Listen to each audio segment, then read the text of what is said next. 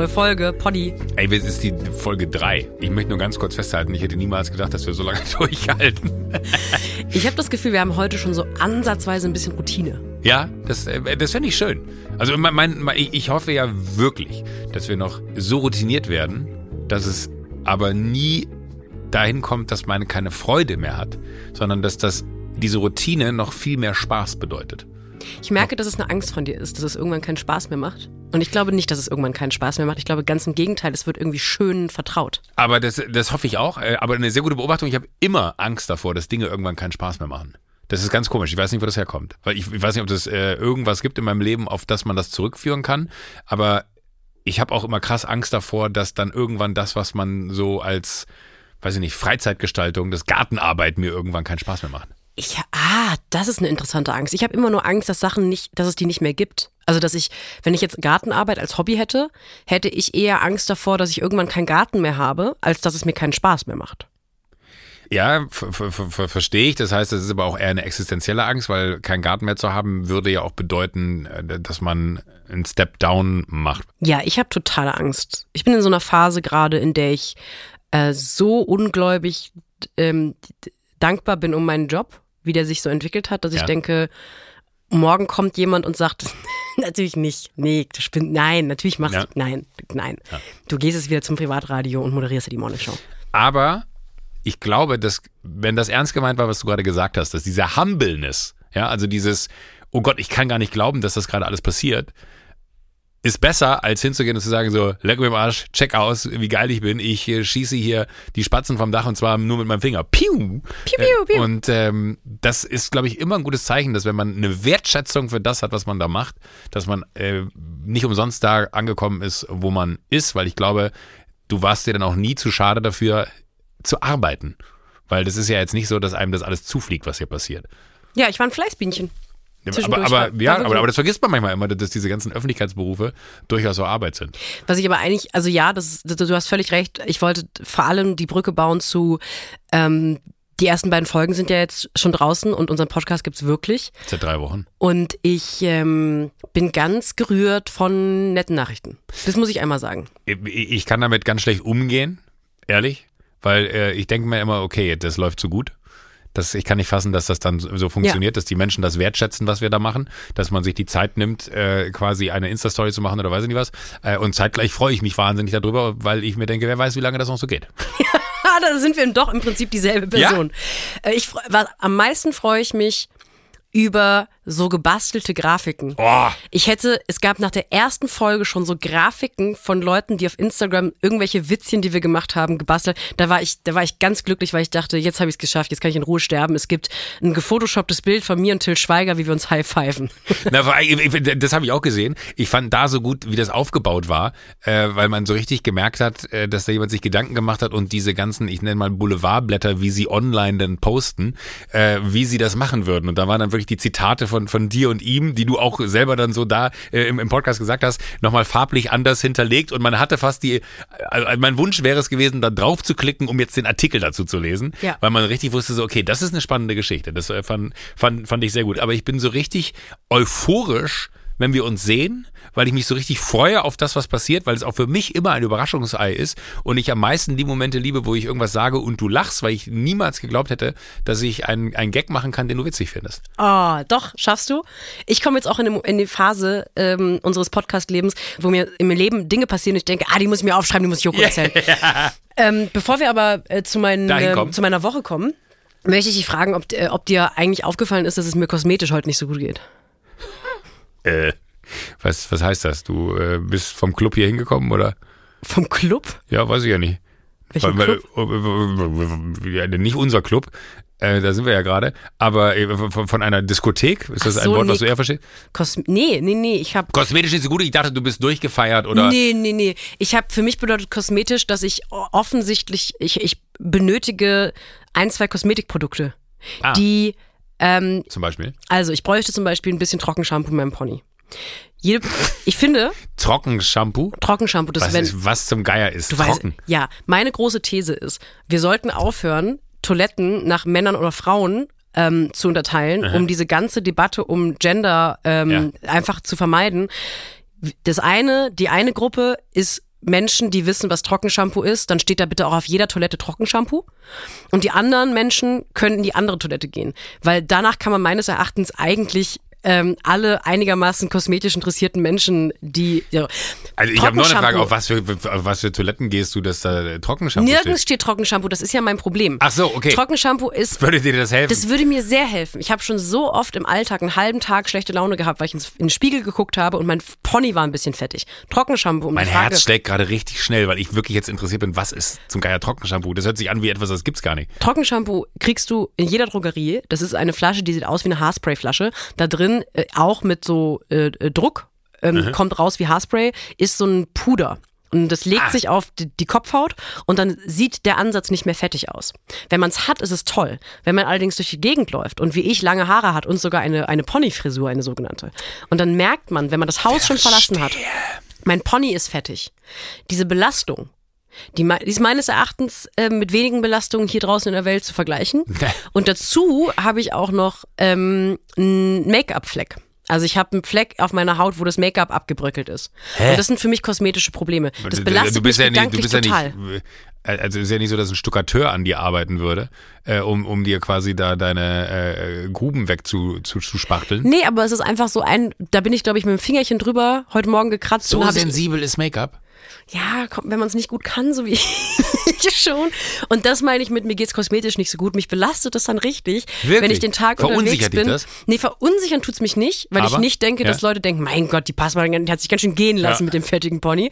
Es nervt mich einfach selber. Das Gute ist, du sitzt vor einem Fenster, wo das Licht so doll reinstrahlt gerade, dass ich nur deine Umrisse sehe. Also ich kann mhm. deinen Pony nicht sehen. Für, für die nächste Stunde kann es dir egal sein. Okay, ich schicke dir Ich habe hab dich aber auch gerade eben gesehen und würde jetzt nicht sagen, dass ich einen fettigen Pony wahrgenommen hätte ich glaube tatsächlich eher, dass, äh, Entschuldigung, wenn ich so aufstoße, ich habe gerade eben noch äh, einen Kaffee in mich reingeschüttet und der mhm. kommt langsam hoch. Mhm. Ähm, aber ich finde eher, dass das auch manchmal so sehr subjektiv ist, wann etwas fettig ist. Also ich habe mir heute Morgen äh, vielleicht auch ein, ein Schwank aus meinen Haaren. Ich musste mir heute Morgen dreimal die Haare waschen, bis es anfing zu schäumen. Weißt du, was das heißt? Dass das, bis dahin Dreck drin war. Dass das richtig eklig war, ja. Wie lange hast du denn deinen Kopf nicht gewaschen? Ich weiß es nicht. Das ist, was man Teenagern an die Hand geben kann. Nicht, dass ich glaube, dass wahnsinnig viele Teenager diesen Podcast hören. Aber als Teenager hat man ja immer noch so, man findet noch seine eigene Hygieneroutine, sag ich mal. Und ich glaube, das passiert einem als Erwachsene immer noch, dass man denkt, dass man so an sich selber riecht und denkt, heute ist noch gut. und am Ende des Abends denkt man so, nee, heute war nicht noch mal ja. gut. Eigentlich hätte ich heute noch Kopf waschen sollen. Ich finde es immer gut, wenn ich sage, äh, ich, ich dusche mich jetzt mal und dann sagt mir jemand, ja, das ist gut. Äh, ernsthaft, ja. Äh, äh, ist äh, heute Morgen, als ich mir die Haare gewaschen habe, genauso passiert. Fies. Dass, dass ich richtig dachte, so holy moly. Aber ähm, wie, wie kamen wir jetzt drauf? Ach, über deinen fettigen Pony kamen wir da drauf. Ja. Und das ist, äh, also wenn ich dir sage, mir geht's kosmetisch nicht so gut, ja. dann bedeutet das das. Und das ist auch ein Ausdruck, der bisher nicht existiert. Ich würde mir aber wünschen, dass der existiert, weil ich glaube, ähm, das wäre eine Lücke, die zu füllen ist sprachlich. Weil ich glaube, man hat das an manchen Tagen, dass Haben man wir denkt. die Power schon nach drei Folgen? Nö. Dann sollten wir, also ich finde, das sollten wir auch wieder Vorlage geben, mhm. dass es nochmal so in sechs bis zwölf Wochen kommt. Wir müssen mal gucken, wie sich das hier entwickelt. Aber ich finde es gut, dass wir Vorsätze treffen, dass wir sagen, wir würden gerne etwas verändern im deutschen Sprachgebrauch. Ja. Kosmetisch geht's mir heute nicht so gut. Kenne ich auch. Ich habe manchmal Pickel, das nervt mich hart. Ja. Mit 44, Entschuldigung. Wenn, wenn ich wirklich so, so, so einen richtigen Oschi da habe, wie sie, also ich sag mal, das, was ich mir auf TikTok angucke, ja, Folge 1, äh, das äh, kenne ich jetzt in dem Ausmaß nicht privat, aber ich kenne durchaus, wie sich's anfühlt, wenn, wenn man ein, ein, ein Monster irgendwo hat als Pickel und der wiederum dann äh, ganz große Fürsorge in Form von man drückt einmal, es passiert nichts. Man mm. denkt sich so, scheiße, warum habe ich ihn angefasst? Mm. Beim zweiten Mal denkt man sich so, ah, immer noch zu früh, hätte ich ihn einfach auch jetzt noch in Ruhe gelassen. Und beim dritten Mal ist er dann äh, so krass, dass man danach das Badezimmer putzen muss. Wir sind auch stark eingestiegen. Wie war denn deine Woche, Schatzibum? Ähm, hast du mich gerade Schatzi genannt? Schatzibum. Schatzibum. Warum Bumm? Ich weiß es nicht, ist so ein Kosename, der in den letzten Wochen bei mir in meinem Kopf existiert. Ah, okay, aber nicht nur für mich. Nee, ist mir auch gerade aufgefallen. hätte ja sein können, dass du sagst, ja, ich habe jetzt äh, Podcast-Aufnahme mit Schatzibum. Nee, mir ist auch gerade aufgefallen, dass ich, glaube ich, mega Ärger in meinem Privatleben bekomme, dass ich dich gerade Schatzi-Bum Du meinst so wie äh, in der äh, Joko und Klaas gegen ProSieben-Folge, wo ich äh, Klaas Süße genannt habe? Hast du da auch Ärger bekommen? Nee, Ärger habe ich da nicht bekommen. Hat, glaube ich, keiner gesehen zu Hause. Wie war meine Woche? Ich, ich hatte eine, eine, eine tolle Woche. Ich habe tatsächlich ein Problem mitgebracht und ich weiß nicht, ob du mir helfen kannst. Natürlich, ich versuch's zumindest. Ich habe Angst davor, dass ich jetzt als der größte Spießer des Landes herauskomme. Und ich weiß auch nicht, ob ich das hier erzählen sollte, aus dem einfachen Grund, weil ich Angst habe, dass das äh, in der Nachbarschaft die Runde machen könnte. Mm, give it to me. Nee, so, so, so shady wird's jetzt, glaube ich, nicht. Es ist- ist kein neuer Kink, den ich bei mir entdeckt habe. aber, aber vielleicht sollten wir das auch einführen, den Kink der Woche. Ja, Äh, Joko, auf jeden Joko, Fall. Joko hat einen neuen Kink. Ich bin sehr unzufrieden mit der Rasensituation im Garten. Und ich gucke in den Garten der Nachbarn und alle haben geilen grünen Rasen. Nur bei mir ist er sehr löchrig. Gab's da nicht ein Sprichwort mal?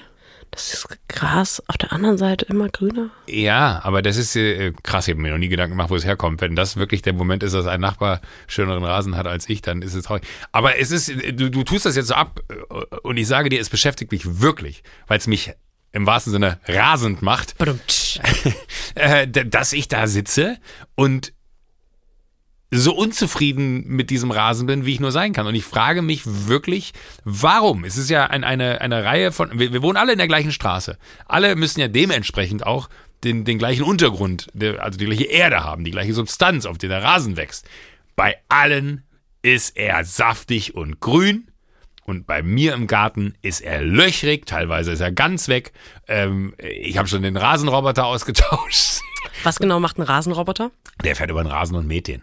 Ach so. Ja. Okay. Der, der Nee. vertikutiert. Nee, also ja, vielleicht müsste ich, nee, vertikutieren müsste ich gar nicht, weil der sieht aus, als wenn er vertikutiert wäre, aber der geht kaputt und es macht mich richtig verrückt. Und ich, ich schäme mich, dass ich es erzähle, weil es wirklich so, so, also was für Probleme kann man haben, dass man sagt, mein Rasen funktioniert nicht. Äh, am meisten Angst habe ich aber davor, dass die Nachbarn zufällig vielleicht diesen Podcast hören, weil sie mitgekriegt haben, ah, der Verrückte, der bei uns in der Straße wohnt, der beim Fernseher arbeitet, guck mal, der macht so was Neues hier, lass da mal reinhören. Und jetzt hören die, dass ich neidisch auf deren Rasen bin. Ich bin gar nicht neidisch auf euren Rasen, ich bin auf gar nichts neidisch. Ähm, aber es macht mir wirklich zu schaffen. Und ich frage mich, was habe ich falsch gemacht? Hast du Ahnung von Rasen? Also, ich Ist, möchte. ist das eine Diskussion, die du mit mir führen möchtest? ich möchte diese Diskussion sehr gerne mit dir führen, weil ich habe verschiedene Sachen, die ich mit dir da, die ich da auch einmal erstmal feedbacken möchte. Ja. Die erste, hast du schon mal bedacht, dass es sowas wie Karma gibt? Und dass du vielleicht auch einfach nicht noch ein Anrecht auf einen grünen Rasen hast? ah, okay. Joko Winterscheid, du hast ein gutes Leben. Äh, Du hast Moment, aber- eben aber vor der Aufzeichnung noch erzählt, wie wahnsinnig zufrieden du mit deinem Körper bist. du bist, weißt du, bist ein Star. Du bist der, belie Achtung, der beliebteste Entertainer Deutschlands. Oh, hör auf, ich Aber, hasse dich. Ja, ich weiß.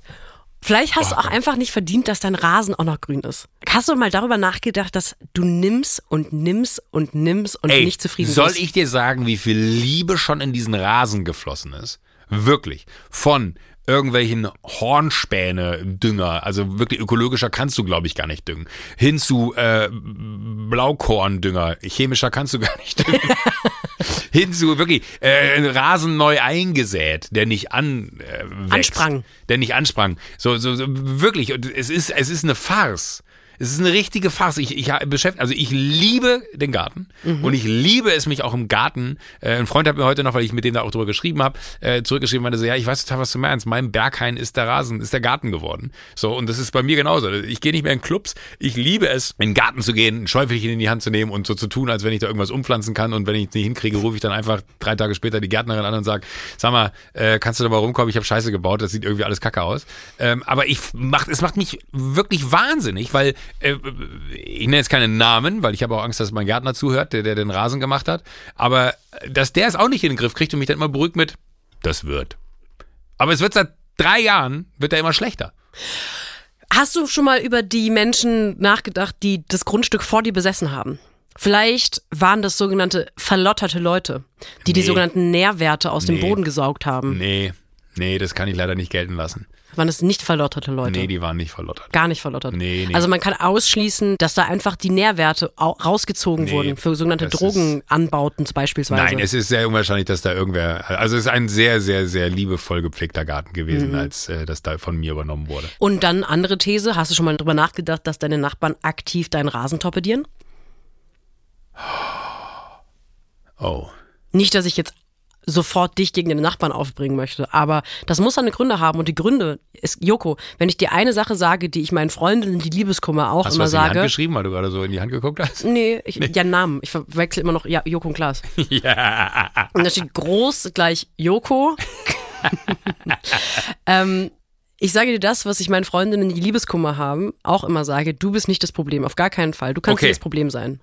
Aber vielleicht, weil, weil- weil, ich, weil ich merke, ähm, ich, ich dachte, du sagst mir jetzt Halbschatten, Schatten, keine Ja, Ahnung was. ich würde den Rasen erstmal sicherheitshalber in Halbschatten stellen und vielleicht ähm, in einen größeren Topf umpflanzen. Das mache ich bei Hortensien immer so. Und wenn die dann trotzdem eingehen, dann würde ich nochmal einen Gärtner drauf gucken Ich lassen. bin so weit, dass ich über Kunstrasen nachdenke. Finde ich kein schlechtes, keine schlechte Option. Ich würde es auch wie in Aber es ist doch ökologisch totaler Irrsinn. Da gibt es ein wunderschönes Produkt, was die Natur erfunden hat für Gärten. Das ist grün. Ich will auch keinen englischen Rasen. Ich will einfach nur, dass er, dass er nicht so löchrig wird, wie, ähm, keine Ahnung, als wenn ich da mit, mit Schrot drauf geschossen hätte. Und hast du schon mal versucht, es funktioniert ähm, im Datingleben sehr gut. Hast du schon mal versucht, ein paar Wochen so zu tun, als würdest du gar nicht an den Rasen denken? Weil meistens kommt er dann zurück. No contact. Geh einfach no contact mit dem Rasen. Also ich bin sehr wenig zu Hause. Ja. Da habe ich schon das Gefühl, dass ich ihn krass vernachlässige. Ja, Wenn, uh. wenn müsste ich ihm mehr Liebe schenken. Aber ich kann ihm nicht mehr Liebe schenken, der dumme Sau. Du hast, glaube ich, genau das Richtige mit diesem Problem gemacht. Nicht, dass du zu mir gekommen bist, weil das doch. war genau das Falsche. Nein, aber ich, ich natürlich äh, rede ich, also wenn, wenn ich dieses Thema anspreche, bei dir spreche ich es ja auch bei ganz vielen Menschen da draußen an. Und ich hoffe natürlich, dass irgendwer auf mich zurückkommt und sagt so, kann ich mir das mal angucken? Äh, ich möchte gerne einen kleinen Werbeblock einfügen. Okay. Weil du hast ein neues Projekt, über das du mit mir noch gar nicht geredet hast. Hast du mir auch gar nicht von erzählt. Hast du mich auch gar nicht vorher gefragt um meine Meinung, komischerweise. Das war schon fertig, als wir uns kennengelernt haben. ja, also, Also fertig war es da nicht ganz, das stimmt nicht, äh, weil es ähm, sehr, sehr, sehr, sehr aufwendig gewesen ist, das fertig zu machen, aber ähm, es war so weit abgedreht, das kann man vielleicht sagen, als dass ähm, ich Angst hatte, wenn ich es dir erzähle, dass du sagst, nein, das machst du nicht. es ist ein, ähm, ja, was, ich weiß gar nicht, wie man es nennt. Ich, hab, ich kenn das, kann das Wording, glaube ich, nicht gut, weil es ist so eine Art ähm, Formatmorph, richtig? Ja, so ein bisschen. Und, und es ist auch natürlich aus einer sehr persönlichen Brille kommend. So, ne? Also ich hatte die Gelegenheit, ähm, etwas für Prime Video zu machen. Und ähm, also für Amazon und äh, hatte, äh, sag ich mal, eine Carte Blanche. Und die Carte Blanche war aber so ausgestellt, dass man, glaube ich, auf Seiten Prime Video oder Amazon gedacht hat, das wird irgendeine witzige Show sein, die er da machen will. Und ich dachte mir so, nee, ich glaube, wenn ich so, und das ist ja der, der Vorteil internationaler Distribution und Co., wenn ich so ein so einen Slot bekomme, dann hätte ich Lust, was zu machen, was mich wirklich privat beschäftigt. Und zwar so einen Status quo des Planeten einzuholen. Wie How fucked are we? So ein bisschen. Das, das klingt so, so, so doof, aber ich habe die, die Welt bereist und habe mich mit Menschen getroffen, von denen ich wissen wollte, wie sie die Situation einschätzen, wie es unserem Planeten geht. Und das geht von bis, also vom Farmer in, in Afrika bis zu äh, großen Wirtschaftsmenschen äh, in, in Amerika, äh, PolitikerInnen, ähm, äh, Autorinnen, WissenschaftlerInnen, also wirklich alles äh, einmal querbeet, um so selber einen besseren Eindruck davon zu bekommen, wie es geht, weil ich würde mich selber als einen der normalsten der Welt beschreiben, was so mein Verhalten angeht. Ich habe sicherlich hier und da Möglichkeiten, äh, Dinge anders zu machen, aber trotzdem bin ich jemand, der auch mal in Urlaub fliegt und trotzdem habe ich jetzt nicht die sauberste Weste an. Äh, aber gerade das fand ich spannend, dass man halt nicht da steht mit erhobenem Zeigefinger und den Leuten erklärt, was ist eigentlich Sache, wie machen wir das, sondern auch mal Lösungen zeigt und auch mal erzählt, so was gibt's denn da draußen, so was, was ist äh, in Afrika los, wie sehr leiden die schon darunter, dass das Klima sich da viel, viel intensiver schon verändert hat als hier, weil es da immer schon extremer gewesen ist. Äh, was bedeutet das aber, wenn man das dann mal mit jemandem bespricht, der wirklich auch einen Plan davon hat, was denn so die Maßnahmen sind, die irgendwie getroffen werden müssen, damit es zum Beispiel in Afrika nicht noch viel schlimmer wird, äh, als es eh schon ist. Äh, was sind aber auch die Maßnahmen, die sich so am Horizont ankündigen, von denen man aber gar nicht so viel Ahnung hat, wo man einfach mal ganz frei äh, mit jemandem drüber spricht, der sich um genau solche sehr visionären Technologien äh, und so bemüht und von, von grünem Wachstum bis hin zu ähm, der Situation, dass wir äh, das vielleicht auch gar nicht irgendwie realisieren können und den Planeten gar nicht mehr retten können, ist da irgendwie alles drin. Und äh, es war ein sehr intensives Projekt und ich bin sehr, sehr gespannt, wie das angenommen werden wird. Äh, bist du jetzt, hast du mehr oder weniger Angst vor der Klimakrise? Boah. Geile Frage, oder? Danke. Ja, äh, solche und solche Tage. Es gibt Tage, da bin ich super optimistisch. Es gibt Tage, da äh, denke ich mir, wozu sind wir überhaupt noch alle hier? Und das ist, glaube ich, das, was mich auch am, am meisten belastet hat. Was so, so den, den Blick auf die, die Welt angeht und auch einen Blick auf die Zukunft angeht. Aber ich hoffe so sehr, dass aufgrund dessen, dass, dass man mich, mich nicht als den einen sieht, oder durfte ich, ich bin ja, äh, Dings hat Kurt Krömer hat so schön gesagt, äh, als ich da bei Feelings zu Besuch war, und er gesagt so, naja, die Leute haben ja immer das Gefühl, sie müssen sich um 180 Grad drehen, damit sich was verändert. Und äh, das ist ja gar nicht so. Und ich hoffe so sehr, dass, dass ganz viele Leute, genau wie ich es auch für mich erkennen musste, äh, vielleicht verstehen, dass ganz kleine Veränderungen ganz viel bewirken können. Äh, und ich weiß, dass das total frustrierend ist, weil die Industrie sich am meisten bewegen muss und die Politik am meisten dafür machen muss, dass die Industrie sich bewegt. So. Ähm, äh, und da könnten wir wirklich Podcast mitfüllen. Und da gibt es ja Gott sei Dank auch Menschen, die, die das sehr, sehr gut machen. Ähm, aber es ist halt einfach, glaube ich, die Frustration, immer wieder festzustellen, wie sehr gerade alles aus den Fugen gerät und wie wenig man eigentlich dem entgegensetzen kann. Und da ist das, was, was ich da gemacht habe, wahrscheinlich auch nur ein Tropfen auf einen heißen Stein, aber ich hatte irgendwie so das Bedürfnis, das mal so vielleicht darzubieten, äh, wie, wie es vielleicht Leute äh, abholt, die dem Thema bisher nicht so offen gegenüber waren. Wie heißt der Bums? Muss jetzt, komm, jetzt muss die Promo The World's Most Dangerous Show. Okay. Ja. Ähm, ich würde gerne in einem ernsthaften Ton weitermachen und mit dir über eine Sache sprechen, die mich diese Woche sehr beschäftigt hat. Schieß los. Äh, kennst du das Format Tüll und Tränen? I hate you. äh, Tüll und Tränen. Wolltest du zum Thema noch was sagen? Weil nee, gar nicht. Würde ich, gar würde ich so eine sogenannte harte, eine harte Abbiegung in Richtung ähm, äh, also. Fun machen, ähm, weil ich mit dir über das Format Tüll und Tränen reden möchte. Was ist Tüll und Tränen? Also Tüll und Tränen. Tüll, Tüll wie das, Tüll, was, das was, in Hochzeitskleidern ja, ist, ja, genau. Ja. Und Tränen wie die Sache, die passiert, wenn man wenn traurig man, ist. Ja, ne, okay, ich, ich wollte nur Tüll. Der, das, klang, das klang gerade nach so einem norddeutschen Titel für irgendwie so, so eine Sendung über die, die äh, keine Ahnung, übers Wattenmeer. fast, es ist fast das. Ich gucke, ähm, versuche jede, jeden Tag, wenn ich in einem Hotel bin, nachmittags Fernsehen zu gucken, weil ich dann schaffe, Shopping Queen zu gucken und auch Tüll und Tränen. Danach kommt First Dates, bin ich kein Fan von. Aber Tüll und Tränen ist eine Gott, Show. Das war gerade wirklich, du bist viel zu schnell für mich. Okay, mhm. First Dates kenne ich auch nicht, aber egal. Mhm. Und Tüll und Tränen ist eine Sendung, wo verschiedene Brautmodengeschäftbesitzerinnen dabei begleitet werden, wie die das perfekte Brautkleid für Bräute jede Folge mhm. rausfinden. Und das ist natürlich eine total lustig auf eine Art irrelevante Show, weil man schaut halt Frauen dabei zu, wie sie Kleider anprobieren. Und zwischendurch gibt es diese kitschigen Vox-Beiträge, wo man sagt, Sandra, 26, ihr Traum in Weiß darf maximal 1250 Euro kosten. Und dann gehen die in das Brautmodengeschäft und dann sagt sie, ich will auf jeden Fall eine A-Linie oder vielleicht mehr Jungfrauenschnitt. Und dann sucht die... What? Sind das Sachen, die, die, die du vorher kanntest oder hast du die über diese Serie gelernt? Die kannte ich vorher. A-Linie. Okay. Ja, wir, wir, wir, müssen, wir müssen äh, auf einer anderen Ebene anfangen. Was ist eine A-Linie? Eine A-Linie ist der Buchstabe A, der ist ja oben zusammen und unten weit. Ah, und ein Kleid, okay. das in der Taille einfach so wie, eine, wie ein A aussieht, ist eine A-Linie. Okay. Und ein Meerjungfrau-Schnitt ist ein Kleid, das. Mit Flosse ähm, unten. Genau. Das ist, äh, da musst du jemanden küssen und dann wirst du ein Fisch. Nee.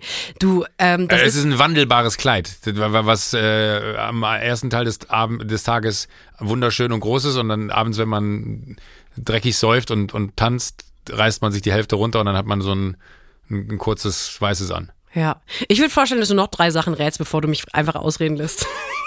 Ich will das, kennst du das? Ich habe so ja. eine Neugierde, ja. dass, dass ich wissen will, habe ich die richtige Vermutung im Kopf? Nee, leider nicht. Okay. Denk, komm, noch, noch ein. Ein äh, letztes. Ähm, Denk mehr an die Form. Mehr Jungfrauen. Es ist halt so ein Röhrending. Ein sehr guten Röhrenkleid, das aber dann unten ungefähr meistens so leicht unterm Knie weit wird. Das heißt, es sieht ein bisschen tatsächlich aus wie eine Meerjungfrauenform. Diese Frauen jedenfalls sagen dann, du schaust sehr nachdenklich in die Ferne. Was ist denn los? Ich möchte mit dir über meine Woche reden. Ich möchte dir auch mal ein bisschen was mitteilen, was mich beschäftigt. Ah, ja, ja, ich, ich, Kann ja nicht jeder irgendwie eine Carte Blanche von Amazon Prime bekommen. Erzähl. Komm, shoot. Ja. ja. Und dann werden diese Frauen dabei begleitet, bei der Suche nach einem Hochzeitskleid. Und das ist natürlich hochdramatisch, weil die alle, äh, das ist, das muss ihr, das ist der schönste Tag in ihrem Leben. Und da ist natürlich auch sehr, sehr viel, sehr traditionelle Geschlechterrollen bei. Mhm. Weil der Mann taucht auch gar nicht auf, aber der wird dann in so Bildern eingeblendet und der sucht eben natürlich nicht vier Tage nach dem perfekten Anzug, sondern ist immer die Frau, die wie eine Prinzessin aussehen möchte.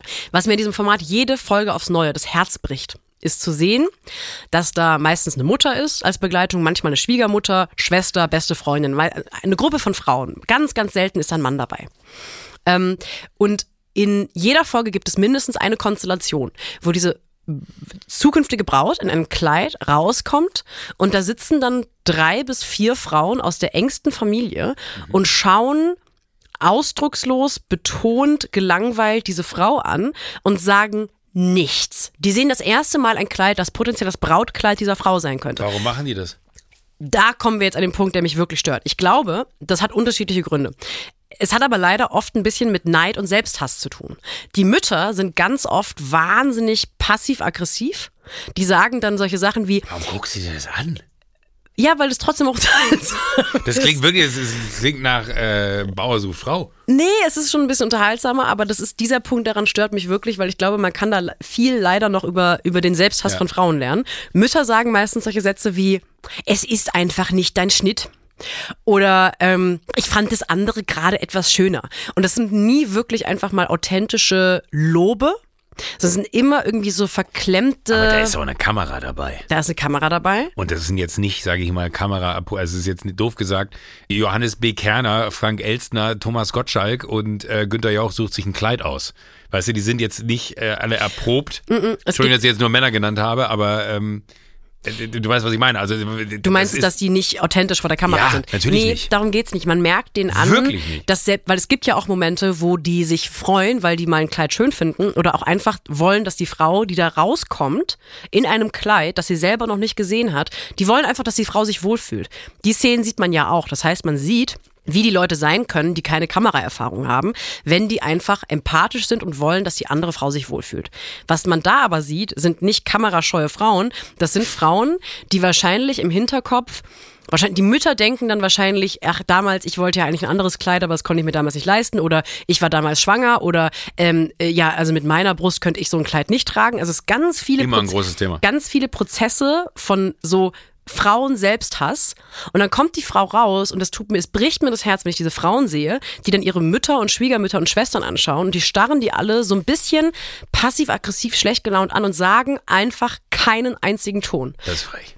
Und ich glaube, man kann ganz viel darüber lernen, warum ähm, Frauen oder warum Leute überhaupt Therapie brauchen, um sich von ihren Eltern abzukapseln, weil die Frauen, die in dem Kleid rauskommen, übernehmen mit wenigen Ausnahmen die Meinung der Mutter. Und die Mutter sagt meistens irgendwas, ja, also ähm, ich finde es ganz schön nackt für die Kirche. Und dann die Halleluja. Und die Frau fand es dann eben noch schön und dann sagt sie dann in diesem Talking Head danach, ja, also es ist schon auch sehr freizügig. Und dann zieht sie ein anderes an und nimmt irgendein Kleid, das der Mutter gefällt. Und das Oh Gott, das macht heißt mich ganz eigentlich traurig. ist die Geschichte der der Hochzeitskleider eine Geschichte voller Missverständnisse in Familien. Unter anderem, ja. Wenn das so weit zurückgeht, dass, dass die Mutter die Tochter beeinflusst äh, und die Freundinnen äh, und, und äh, Tanten und weiß ich nicht, wer da alles sitzt, auch noch, ist es ja quasi äh, ein, ein, ein Perpetuum mobile aus Scheiße. Aus dem einfachen Grund, weil es kann ja nie besser werden. Wer durchbricht das erste Mal diesen Kreis? Und da, danke, dass du mir die Brücke des Jahres gebaut hast. Deswegen möchte ich das in dem Podcast erzählen. Ich glaube, man, das Format Tüll und Tränen wäre um 1000 Prozent besser, wenn man eine Moderatorin dahinsetzt, die einfach lieb und herzlich und begeisterungsfähig ist. Und die setzt sich dann mit den Trantüten auf, die, auf das Sofa Verstehe, und sagt, du siehst fantastisch aus. Natürlich kannst du dieses Kleid mit deinem Körper tragen. Nein, das ist nicht zu viel Ausschnitt. Das ist dein Tag. Du siehst fantastisch aus. Ja. Du hast einen absoluten Glow. Und selbst wenn das Kleid nicht wird, du bist fucking hot. Da diese Bräute sagen teilweise so gemeine Sachen über sich selber. Die sagen so, es ging so, es gab so ein Kleid, das war leicht durchsichtig und dann sagte die Braut, ja, dann sieht man mein, das will ja wirklich niemand mich nackt sehen. Und dann war die Verkäuferin so, naja, also dein Mann war mit Sicherheit schon. Aber das sind so viele Selbstzweifel dabei und deswegen, liebes Produktionsteam von Tun und Tränen, hier, holt euch einfach eine tolle, lustige Frau, die vielleicht im besten Falle öffentlich schon mal ein bisschen über Body Positivity geredet hat. Und dann macht ihr dieses Format nicht nur lieber, sondern tatsächlich vielleicht auch ein bisschen therapeutisch. Das, könnte, das könnte das echte deutsche Queer Eye werden. Ist das Vox? Ich glaube ja. Ja, ist Vox. Ihr seid so viel fortschrittlicher als dieses Format, liebe Kolleginnen ja. und Kollegen da drüben. Und es macht mich wirklich richtig doll traurig. Ja, das verstehe ich. Ich, ich habe am Anfang dachte ich so, wo, wo willst du hin mit, mit so einem Format? Ich dachte mir, ich habe jetzt keine Lust, mich über Brautpaare zu unterhalten. Wirklich nicht. Ähm, boring. Aber, aber äh, den Punkt verstehe ich total.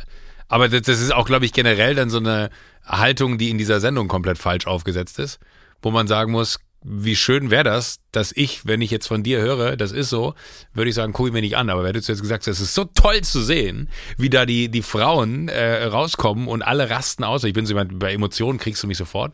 Wenn du sagst, sie rasten da aus, es ist wunderschön, die heulen, die liegen sich in den Armen, sagen so, das ist schön, das Kleid, aber zieh das andere auch nochmal an, das will ich auf jeden Fall auch sehen. Ähm, jetzt, wo du das, mir geht das Herz auf, wo du ja, das nein, nein, weil ich habe äh, wirklich... Das meine ich total ehrlich, das ist äh, Irony off, also ich meine es total ja. ehrlich, hättest du mir das so erklärt, hätte ich gesagt so, ah krass, nee, habe ich noch nie gesehen, aber es hört sich mega gut an. Und man müsste das Konzept noch nicht, man müsste auch noch nicht mal andere Bräute suchen, weil ich mit wenigen Ausnahmen Nein. eigentlich nur Frauen sehe, die leider auf irgendeine Art totale Selbstzweifel mit ihrem Körper haben, was damit zu tun hat, dass die meisten Frauen irgendwie Selbstzweifel mit ihrem Körper haben und würden ich glaube nämlich, zum einen würden die Frauen sich andere Kleider aussuchen. Es wäre eine bessere Fernsehshow. Das ist ja auch im Rahmen der Fernsehshow mit das Wichtigste. Und dieser Kreislauf, den ich gerade beschrieben habe, würde durchbrochen. Weil Und? die Mütter hatten leider das Pech, dass sie von ihren Oma, von ihren Müttern beigebracht bekommen haben, ihren Körper zu hassen. Aber das wäre beendet, wenn da auf einmal Eni von den Maiglöcklis sitzen würde. Oh ja. Sehr gut. Ist bei Sat 1, wird es ja. schwer machen. Aber ich wollte auch eben schon die Moderatorin von The Taste vorschlagen, habe ich auch gedacht, das ist ein falscher Laden. Also irgendjemand, der halt fröhlich ist und Bock hat, dass Frauen sich gut fühlen. Es könnte auch ein cooler, schwuler Mann sein, finde ich. Guido. Guido. Aber Guido macht es nicht. Aber jemand wie Guido. Wieso macht das der denn? Ich glaube, dass Guido jetzt, äh, ich, hast du mittler, es gibt mittlerweile ein Interior Shopping Queen. Also die haben, glaube ich, einfach die Guido Maria Kretschmer Maschinerie so ausgewrungen. Ich liebe Guido Maria Kretschmer. Ich auch. Ich, ich war mal, ich war wirklich mal sehr, also A muss man äh, ganz kurz, nur, nur um die Lobeshymne äh, nicht einfach so vererben zu lassen, indem man sagt, ich liebe Guido Maria Kretschmer. On point.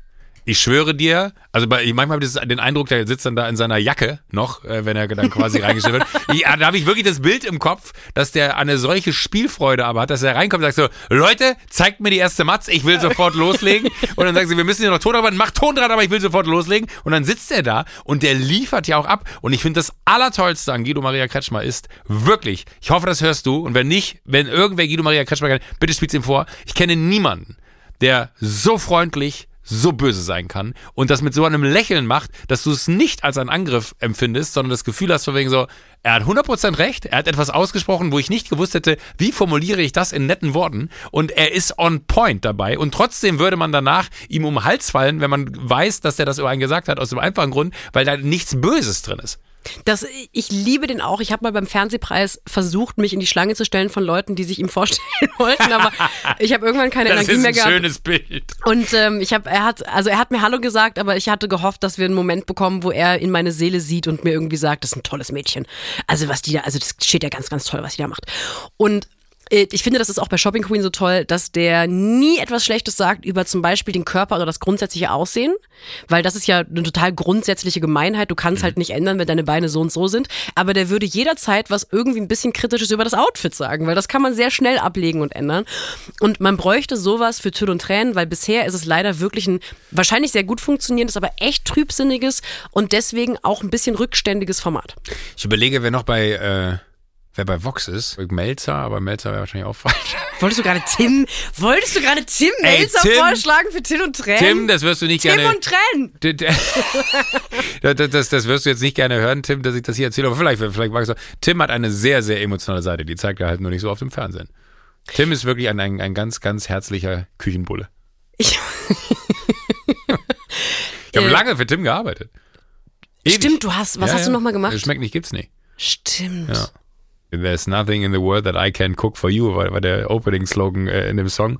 Und Tim hat immer den tollen Satz gesagt, äh, heute zeige ich Ihnen, wie man mit äh, wenig Zutaten, aber viel Fantasie tolle Sachen kochen kann. das werde ich auch nie vergessen. Ich war mal in seinem Restaurant in Hamburg in der Bullerei mit äh, Leuten essen, die unter anderem auch bei Kitchen Impossible und so unterwegs waren.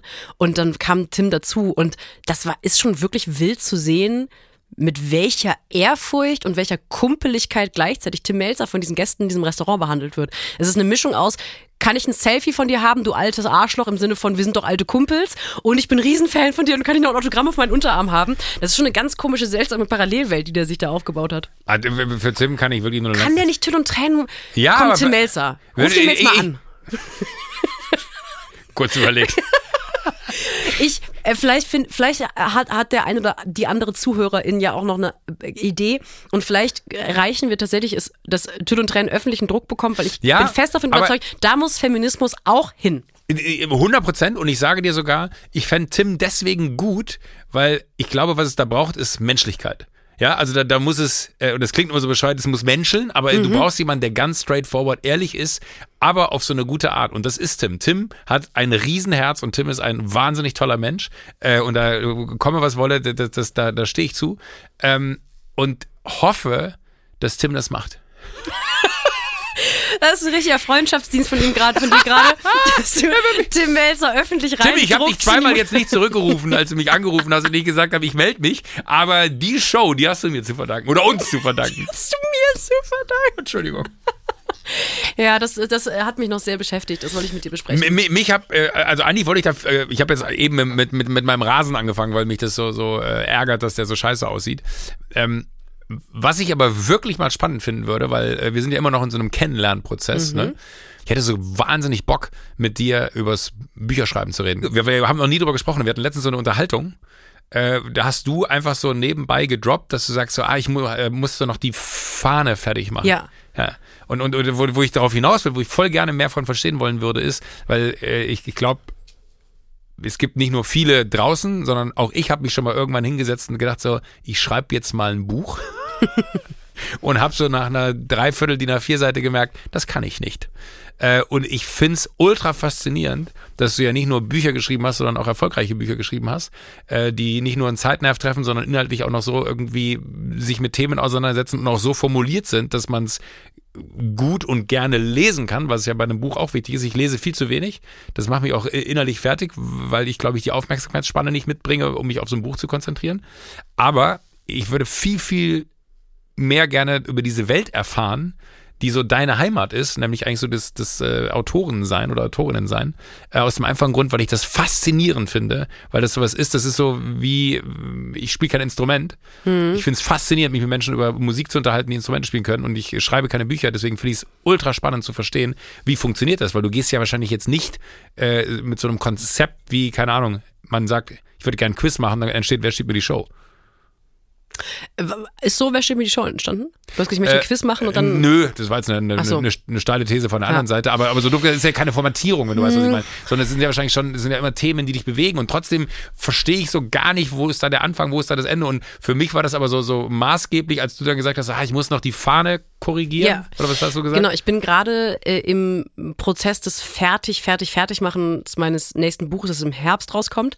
Und äh, man schickt dann irgendwann zu einem vereinbarten Termin so eine Word-Datei an ähm, eine Lektorin im Verlag und nicht irgendeine, sondern dann im besten Fall auch die eigene. Und dann korrigiert die das ein, zwei Mal, das geht dann so hin und her und dann arbeitet man Änderungen ein und dann irgendwann wird aus dieser Manuskript die erste Fahne. Dann kriegt man äh, tatsächlich ein PDF, was, wo das Buch schon so gesetzt ist, wie es am Ende auch gedruckt wird. Und dann geht es nicht mehr darum, wirklich im Text zu arbeiten, sondern zum einen ganz viel Rechtschreibung, Grammatik. Das wird von der, vom Korrektorat gemacht. Und als Autorin hat man die Möglichkeit, das nochmal gründlich durchzulesen und letzte Streichungen zu machen und letzte Ergänzungen. Und das ist ähm, nochmal echt ein anderes Gefühl, wenn man das Buch nicht mehr als Datei hat, sondern sieht, so viele Seiten sind das, dann kriegt man auf einmal auch ein dramaturgisches Gefühl dafür, weil man dann weiß, ach Aber ja. Aber kann man da dann, weil du sagst, man darf es eigentlich nicht mehr anfassen, da kannst du dann ja keinen Einfluss mehr drauf nehmen. Oder, doch, doch, oder, anfassen, oder, genau, das ist der oder Sinn stellst du dann fest, äh, unter Umständen in so einer Fahne, oh shit, das hätte ich ganz anders erzählen müssen. Nee, das ist, das passiert früher, dass man jetzt wirklich merkt, ich hätte das ganze ähm, äh, Kapitel umwerfen müssen. Das passiert nicht. Äh, mir zumindest nicht. Ich, ich weiß aber auch, dass es äh, Leute gibt, die viel tighter schreiben, die viel weniger Zeit sich nehmen zwischen Abgabe des Textes und Druck des Textes. Ich habe mal, ich weiß nicht, ob es äh, stimmt, aber ob es eine urbane Legende ist, der Buchpreisträger von 2019, glaube ich, Sascha Stanisic, der hat ein ganz, ganz, ganz fantastisches Buch geschrieben, das heißt Herkunft, dafür hat er auch den Buchpreis bekommen. Und mir wurde mal erzählt, dass der im Grunde bis zu der Nacht des Druckes geschrieben hat. Krass. Und bei mir ist es so, ich schicke das Ding ab und äh, Monate bevor das gedruckt werden muss und dann haben wir Monate, um das hin und her zu schicken. Das heißt, mir passieren dramaturgische Sachen nicht mehr. Ich bin aber auch im Gegensatz zu Sascha Stanisic kein Hochliterat. Also das ist halt einfach mhm. der eine der besten Autoren, die wir in Deutschland haben. Äh, da, weit darüber hinaus auch. Und ich kann aber, gut aber schreiben, was, aber gut ja. schreiben, ähm, ich muss schon auch richtig mir Mühe geben, damit ich gut schreibe. Aber was ist so ein Zeithorizont? Also, oder wie, wie weil wirklich, ich habe keine Ja. Ahnung von dieser Welt. Und ich finde es faszinierend, weil das, glaube ich, auch so was ist. Man sieht immer ein fertiges Buch im, im Buchladen, aber ich habe so gar kein Gefühl für zurückgerechnet von dem Moment, da liegt ein fertiges Buch. Da gibt es wahrscheinlich auch nicht den Satz von ja, minus 24 Monate. Ja, Oder, oder was ist der erste Schritt? Kommt der Verlag auf dich zu? Gehst du auf den Verlag zu? Hast, hat Ich man eine Idee? sagen- oder, oder so. Ähm, für Sachbücher kann ich das deutlich besser sagen, weil bei Romanen gibt's glaub glaube ich, alles. Es gibt bei Romanen, Frank Schätzing schreibt, glaube ich, wahnsinnig schnell, obwohl der unglaublich dicke Bücher immer schreibt. Und dann von dem Moment, von dem Frank Schätzing eine Idee hat für ein, für, eine, für ein Buch, bis zu dem Moment, wo Klaas in einem U-Boot steht, vergehen wahrscheinlich 36 Monate oder so. Also nicht viel. ähm, wenn du in der Bahn... Super Bild, ja, habe ich, hab ich total verstanden. ähm, bis zu dem Moment, wo du in der Bahn, also du stehst in der Bahnhofsbuchhandlung und stehst vor den Sachbüchern. So äh, d- deutsche JournalistInnen schreiben Bücher über ein aktuell politisches Thema oder ich schreibe ein Buch über Feminismus. Entschuldigung, verschluckt. Da würde ich sagen, du guckst ein Buch an und sagst, die Idee für dieses Buch entstand vor 24 bis 30 Monaten. Okay. Weil Sachbücher aktuell sind und da vergeht jetzt nicht unendlich viel Zeit in der Regel. Und das macht man dann zu Hause oder zieht man sich da zurück an irgendeinen Ort, wo. Ist wahrscheinlich auch super Typ, aber wie machst du es? Ja, ich halte dieses Zurückziehen zum Schreiben ehrlich gesagt für ein bisschen Für eine. Künstlerattitüde. Also das ist dieses ganze, Alleine dafür würde ich gerne ein Buch schreiben. ja, ich ich verstehe das glaube ich mehr bei Romanen und bei Hochliteratur, aber für ein Sachbuch denke ich so, ja, okay, du fährst halt weg, weil du es dir leisten kannst, aber du musst jetzt, Okay, verstehe. so bin ich, aber es wird mit Sicherheit Leute Ja. geben, die das ganz anders sehen. Aber das klingt jetzt alles so easy. Du, du, du schreibst ja nicht eine Fassung. Du, du gehst ja nicht hin und sagst, ich bin jetzt fertig, glaube ich, ich schicke das jetzt da mal zum Verlag, dann sollen die mir mal sagen, ob das fertig ist. Ich weil, bin weil da- ich hätte jetzt safe gesagt, ey, mein Gott, dazwischen habe ich 17 Midlife-Crisis, weil ich glaube, das war die dümmste Idee, dieses Buch anzufangen. Äh, Klar, aber die muss ja nicht, die sind parallel, die passieren parallel. Also die, man macht durchaus so Phasen durch, wo man das liest und denkt, das ist der peinlichste Schrott, den jemals jemand geschrieben hat. Bei einem Buch davor, ähm, komplett Gänsehaut hieß das, kam 21 raus. Das war eher ein literarisches, literarischer Text. Und da gab es tatsächlich eine Phase, in der ich mit einem sehr, sehr vorläufigen Text mit dem äh, Altverleger des Verlags, Helge Malchow, der damals schon nicht mehr ähm, als Verleger tätig war, sondern als Editor at Large, was so, so ein bisschen in der zweiten Reihe, aber immer noch alles umfassend ist, in einem Café in Köln. Äh, Helge Meichel Köln hat auch sehr. Und ähm, wer hat mir auch so ein bisschen väterlich äh, Kaffeekuchen, haben wir Kaffeekuchen getrunken und hat mir dann auf eine ultra gebildete, im Grunde auf eine Guido Maria Kretschmer Art, aber halt für ähm, Akademiker gesagt, ähm, das ist nix. Also das ist, also das ist natürlich toll, aber die, also der, dann sagt man natürlich nicht, das ist nix, weil Autoren fallen auch sehr schnell in sich zusammen in Sachen Selbstbewusstsein. Aber dann sagt man sowas wie, das Kapitel, das gefällt mir richtig gut, weil da, machst du das und das und das und das. In den anderen Kapiteln, das könnte noch mehr sein. Und dann fährst du nach Hause und merkst, im Grunde hat mir gerade einer der fähigsten Lektoren dieses Landes gesagt, dass ein Kapitel meines Buches gut ist und der Rest hat Veranlagung dafür gut zu sein und sollte nochmal radikal umgeschrieben werden. Und wie geht man damit um? Fängt man nochmal an oder Es denkt man kommt sehr so, darauf an, wie man gepolt ist, entweder Koks oder MDMA. und wenn das aufgehört hat zu wirken, was dann? Selbstmitleid, wirklich wahnsinnig viel Selbstmitleid. Es ist total erstaunlich, wie viel Selbstmitleid man als Buchautorin haben darf und die Leute um einen rum gehen damit total selbstverständlich um. Ähm, also es gibt schon auch dolle, charakterlich echt ausufernde Phasen und das Lektorat dauert dann, kommt darauf an, wie viel Zeit man sich nimmt und dann gibt's eben diese Fahne, dies kommt dann irgendwann, wenn das Lektorat fertig ist. Das ist ein PDF und dann streicht man wirklich nur noch Sätze raus, mal ganze Absätze, aber das ist schon auch viel und stellt so ein paar, da ist noch ein bisschen Kosmetik dabei. Und dann gibt's die zweite Fahne und da sollte jetzt nicht mehr so wahnsinnig viel passieren und dann wird das Ding gedruckt. Verrückt. Ja. Da, ich habe noch eine Nachfrage zu dem Moment, wo der Kölsche Jung mit der Ja, Helge. äh, ähm, ähm, wenn er mit dem Helge da zusammensitzt und der Helge sagt, pass mal auf, Mädchen, das ist nix. Ne? Das hat er so nicht gesagt. Nee, der, aber- der wird mir jetzt eh eine SMS schreiben nach der Folge und sagt, "Ja, aber ich habe dir noch nie gesagt, dass das nichts ist. ich habe dir noch nie gesagt, dass das ein gutes Kapitel war. Daran hätte ich mich erinnert. Aber äh, es gibt ja auch immer wieder, das äh, will ich jetzt gar nicht auf so was Absurdes wie äh, Menschen in der Wirtschaft haben ja auch dann irgendwann mal für sich gesagt, ja, können die alle so machen, ich mach's aber anders und es sind die größten Erfolgsgeschichten.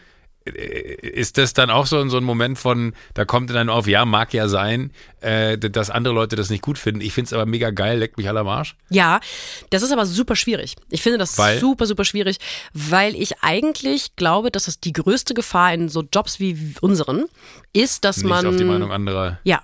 Ja. Aber ist es so, wenn man jetzt zum Beispiel eine Idee für eine Show hat, ne? Ja. Dann habe ich ganz häufig die Situation, dass ich so zwei, drei Freunde äh, in meinem Umfeld habe, wo ich weiß, die sind so durchschnittlich, ja. dass es gut ist, wenn die die Idee gut finden. Mhm. Weil man weiß, das ist nicht nur eine Idee, die ich toll finde, so in meinem Verständnis von Unterhaltung, sondern die breite Masse draußen könnte das auch gut finden. Mhm. Schickt man so ein Buch dann mal auch Leuten, wo man oder oder, oder so, ein, so, so ein Auszug daraus zu sagen, guck mal, auf dem Weg bin ich gerade. Wie findest du das? Weil weil das ist ja nicht so äh, doof gesagt, ist man ja auch immer in so einer Bubble unterwegs, ja, wo Leute sich viel zu viel Gedanken, in meinem Fall jetzt um Fernsehen manchmal machen, wo man sagen kann, ja, verstehe ich, dass du dir Gedanken drum machst, aber glaubst du nicht, dass wir es gerade unnötig verkomplizieren? Äh, und zeitgleich weiß ich halt nicht, wie das in einer, äh, sag ich mal, noch intellektuelleren Bubble ist als der Fernsehbubble, nämlich dann äh, quasi unter den ganzen Literaten, äh, dass man da und Autorinnen, dass man dann da steht äh, und sich denkt, ja, ich verstehe, dass du die Meinung hast, qua Definition deiner Position, aber mein Kumpel äh, Ferdinand oder meine Freundin äh, Helene sagen da was ganz anderes und die müssen es ja am Ende lesen. Ja. Äh, das ist wahrscheinlich, das, was du gerade ansprichst, ist wahrscheinlich das, was mich, seit ich Bücher schreibe, am aller, allermeisten beschäftigt, weil ich nämlich überhaupt gar kein Interesse daran habe, Bücher, also gerade zum Thema Feminismus, zu schreiben für Feministinnen, die sich auf Instagram darüber streiten, wer am feministischsten ist. Ja. Weil diese Bubble ist schon bekehrt. Ich möchte Bücher schreiben, die im besten Falle so hübsch, bunt, niedrigschwellig aussehen und auch im Ton ähm, eher niedrigschwellig als irgendwie hochakademisch sind, dass ich Leute erreiche, die Bock haben zu lesen, aber vielleicht auch gar nicht 100% Meinung, meine Meinung mhm. vertreten. Und ich glaube, das ist eher etwas, was man mir innerhalb meiner Branche ein bisschen vorwirft, dass ich zu poppige, zu bunte Bücher schreibe, die ein bisschen eher US-amerikanisch sind, also ein bisschen mehr auf cooles Cover, Gern auch ein bisschen selbstbezogen. Die US-Amerikaner machen das ja auch so, wenn man durch einen ähm, auch britisch oder US-amerikanischen Buchladen läuft, sieht man ganz viele Bücher, wo einfach draufgedruckt auf das Cover so äh, Lob, Lob ist. Der Guardian hat gesagt, der Best, das beste Buch des Sommers. Das würdest du in Deutschland niemals machen. Schade. In Deutschland steht hinten drauf, ganz verschämt, beispielsweise ähm, Elke Heidenreich ähm, ein, ein ganz wunderbares Buch mit einem sanften Klang, der einen das Leben bereichert. Und in Amerika ist es so, ähm, fucking great book. So. Donald Trump. genau. Über sein eigenes Buch. Ja. Ähm, aber Buchschreiben, wir werden da mit Sicherheit in den, äh, irgendwann im Sommer mehr drüber reden, weil dann ja mein Buch auch wirklich, dann werde ich viel für das Buch unterwegs sein. Ey, ich ich, ich finde es wirklich insofern spannend, weil, weil ich finde, das ist nochmal so ein geil anderer Prozess von Kreativität, mhm. weil es auch nicht nur Kreativität ist, sondern auch ganz viel Auseinandersetzung mit Themen bedarf, die sicherlich in anderen kreativen Berufen genauso existiert, aber die, die Faszination, das dann zu Papier zu bringen. Weil doof gesagt, ich mache eine Fernsehsendung, ja, äh, die läuft, die wurde geguckt, die guckt man sich vielleicht noch ein zweites Mal an, aber die steht nirgendwo. Weißt du, was ich meine? Das ist nicht so, dass man, mhm. früher gab es noch, keine Ahnung, DVDs zum Beispiel von Duell um die Welt. Das war nicht mega, weil Leute sich ein Produkt des Schaffens irgendwo hinstellen konnten. Heute stellt sich nirgendwo was hin. Und Bücher, finde ich, so ein Medium. Es gibt ja ganz viele, die dann irgendwie sagen, dieses äh, Lesen auf dem Tablet oder so. Ich habe mir auch mal so, so, so, ein Ding gekauft, wo ich dachte, okay, vielleicht ist das der eine äh, Trick, wie man mich jetzt zum Lesen bringt, dass ich mir so ein Buch nehme und das ist einfach nur so weiße Seiten, die ich umblätter auf einem Tablet. Äh, wo ich dann gedacht habe, so, nee, ist es aber auch nicht. Es ist einfach das Lesen. Es ist einfach das Lesen per se. Äh, und ich würde wirklich gerne mehr lesen. Ähm, bin aber einfach, ja, ich glaube wirklich meine Aufmerksamkeitsspanne reicht nicht dafür. Das ist einfach so, ich bin, ich lese 20 Seiten und denke immer so, ah, was in Gedanken ganz woanders? habe ich gar nicht gelesen. Weißt du, was ich meine? Ich lese ja. 20 Seiten und habe keine Ahnung, was da stand. Weil ich einfach so sehr abgelenkt bin von anderen Sachen, die in meinem Kopf rumgehen. Und jetzt aber zurück zu dem Punkt, den ich sagen und? wollte, ähm, etwas physisch irgendwo hinzustellen, finde ich einfach immer wahnsinnig geil. Ich kaufe auch einfach oft Bücher, die ich gar nicht lese oder ähm, ähm, gar nicht unbedingt sofort lesen will, weil ich den Autor, die Autorin unterstützen möchte. Das mache ich allerdings auch. Ja, also ein einfach, weil ich Ein guter Freund von mir hat auch schon mal äh, ein Buch geschrieben und äh, da habe ich einfach 40 Bücher auf einen Schlag gekauft und habe oh. sie verschenkt. Ja. Hat ihn sehr geärgert, weil ich habe die alle in einer Buchhandlung gekauft. Und er meinte, aber jetzt sind da ja keine mehr. Dann habe ich gesagt, hä? Ja, soweit habe ich jetzt nicht gedacht. Entschuldigung, mein Fehler. Kann man doch nachbestellen. Ja, natürlich, habe ich auch gesagt, die, die bestellen ja nach. Meint aber all die, die jetzt quasi in der Anfangsphase in den Buchladen rennen, finden es da nicht und gehen dann in die andere Buchhandlung und kaufen es woanders. Ich habe es auch nicht ganz verstanden. Ich wusste gar nicht, dass Kai Pflaume ein Buch geschrieben hat. Running Away heißt es. Gut. Waren wir, waren wir zu ernst heute? Nee, waren wir zu Nee. albern heute? Ich glaube, was bei mir gerade passiert, deswegen habe ich auch gefragt, dass ich mich so gefreut habe über die netten Kommentare zum Podcast bisher, dass ich Angst habe, um einfach Dass die große. Klammer, ja, die große Klammer zum Anfang der, der Folge zu machen, dass wir es jetzt verzocken und wir, die Leute jetzt schon sagen, naja, der Zauber ist vorbei. naja, schade. War, aber da war sind lustig wir wieder, gewesen na, am aber da Anfang. sind wir wieder an dem Punkt, dass- dass ich glaube, äh, Humbleness. Ne, Also ich glaube, solange wir das Gefühl noch haben, dass das hier nicht selbstverständlich ist, dass wir das Woche für Woche machen dürfen, bin ich mir ziemlich sicher, treffen wir zu, oder andersrum, hoffe ich, dass das Bullseye unseres Podcasts so groß ist, dass wir da immer noch reintreffen. Ich hoffe es auch. Achso, ich dachte, du fragst mich jetzt. Was ist ein Bullseye? Ja. Ich war kurz davor, was ist ein Bullseye? Achso, das ist eine Analogie aus dem äh, Darts. Ah, Die Mitte. Gut Kick. Nie, gut Kick, genau sowas, ja. Und es ist jetzt auch nicht so, dass ich große Ahnung von Darts hätte und man sollte mich auch nie zu Darts fragen. Ich habe zweimal die Promi-Darts-WM äh, auf Pro7 moderieren dürfen und selten bin ich Dürfen. so müssen. Ähm, äh, und selten bin ich so beschimpft worden wie danach, weil die Darts-Community verzeiht nichts. Die Darts-Community klingt auch von außen wie eine Community, wo ich sagen würde, da ist eine große Inseldichte. In der, äh, in der ersten Ausgabe habe ich immer äh, die Promi-Dart-WM ges gesagt. Und äh, alleine das war ein Grund, dass die Darts-Community mich gecancelt hat, weil sie mir dann gesagt haben, das heißt Darts, du Idiot. Und ich habe mir die Namen nicht merken können von den ganzen Niederländern, die da mitgespielt haben. Ist vielleicht auch ein bisschen unprofessionell für einen Moderator, wenn er sagt, da bist du, da, da, da, da ist er, da, von Hederen, da, Naja, egal. Gut, sehen wir uns nächste Woche wieder? Machen, Sehr, wir- sehr machen wir gerne. das nochmal? Ja, okay, Unbedingt. Gut. Wollen wir uns jede Woche fragen, ob wir das nächste Woche nochmal machen? Ja, okay, gerne. Okay, gut. Ich finde auch gut, dass ich wollte jetzt seit zwei Folgen möchte ich gerne mit dir ähm, über meine Ideen sprechen für dritte Personen, die wir mal für den Club fragen können. Achso, ja, Und da haben wir jetzt heute gar nicht drüber gesprochen. Komisch, ne? Ja. Weil ich aber auch glaube, dass du weißt, dass an dir hängen bleibt, als großer Star-Power-Person, äh, diese Person anzufragen. Deswegen weiß ich schon ganz genau, warum du keinen Raum lässt, dass ich mit dir darüber Ja, rede. ärgerlich, dass wir jetzt noch gar keine Zeit mehr haben, weil ich muss wirklich jetzt sofort los.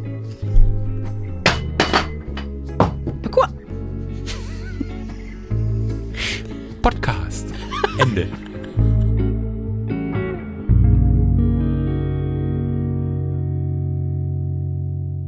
Sunset Club erscheint jeden Donnerstag, überall, wo es Podcasts gibt. Wenn ihr keine Folge verpassen wollt, folgt dem Podcast auf der Plattform eurer Wahl, aktiviert die Glocke, füllt einen Mitgliedsantrag aus. Auf Instagram könnt ihr uns folgen und schreiben, und zwar unter der Sunset Club. Wir hören uns. Und zwar schon wieder nächste Woche.